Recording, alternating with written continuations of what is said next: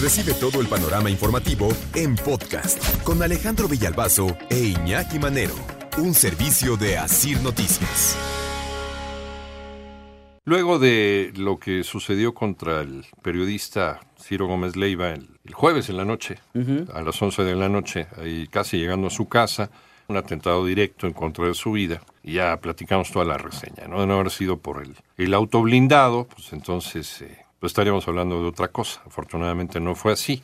Nada más que pues no se le puede proveer de autos blindados a toda la población de este país, ¿va? Porque además eh, no solamente es el atentado a un periodista, sino a el atentado que sufrimos todos los ciudadanos en este país, en el transporte público y en la calle, en la vía pública, en el semáforo, en todas partes. Entonces sí, sí ha sido un, un desastre la estrategia en contra de la inseguridad porque todos los días hablamos de masacres o de atentados en contra de la vida de un mexicano, independientemente de lo que se dedique. Lo mismo puede ser un periodista de la talla de Ciro o el señor que vende papitas aquí afuera, pero todos estamos en riesgo de algo.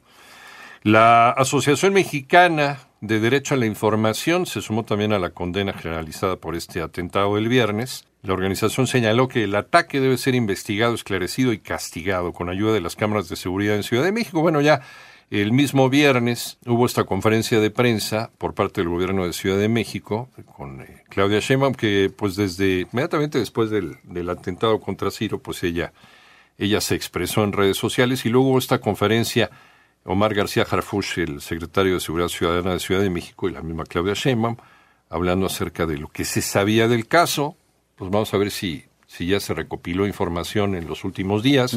Supongo que las investigaciones pues siguen siguen su curso. Las agresiones contra periodistas, comunicadores y personas defensoras de derechos humanos es resultado del clima de violencia, menosprecio a la libertad de expresión y descalificaciones fomentadas desde el poder político denuncia la Asociación Mexicana de Derecho a la Información. También destaca que cualquier agresión contra periodistas, comunicadores y personas defensoras de derechos humanos debe prevenirse y evitarse a toda costa. También la asociación hace un enérgico llamado a las y los servidores públicos de los tres niveles de gobierno para que se abstengan de descalificar a quienes ejercen el periodismo, la actividad reporteril y la labor de los medios de comunicación para los cuales laboran la violencia verbal es la antesala de la violencia física, sin duda alguna, y las descalificaciones desde el poder pues también fomentan que algunas personas descerebradas, ¿verdad? Pues se sugestionen o sigan al pie de la letra las indicaciones de alguien a quien consideran como líder de opinión y mucho menos esto debería ser desde el poder.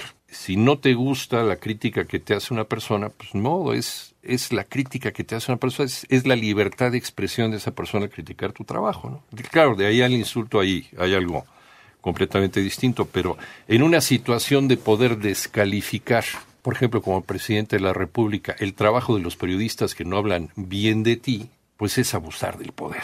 Finalmente tú debes de gobernar para todos, les guste o no les guste lo que estés haciendo, estén o no estén de acuerdo con tu política, tú gobiernas para todos y no deberías demostrar tu desacuerdo con lo que escriben de ti. Eso pues, habla del tamaño de tu ego y de que estás abusando precisamente de la plataforma que estás utilizando todos los días para descargar algo más que información, sino tus resentimientos contra quien no esté de acuerdo contigo. Panorama informativo.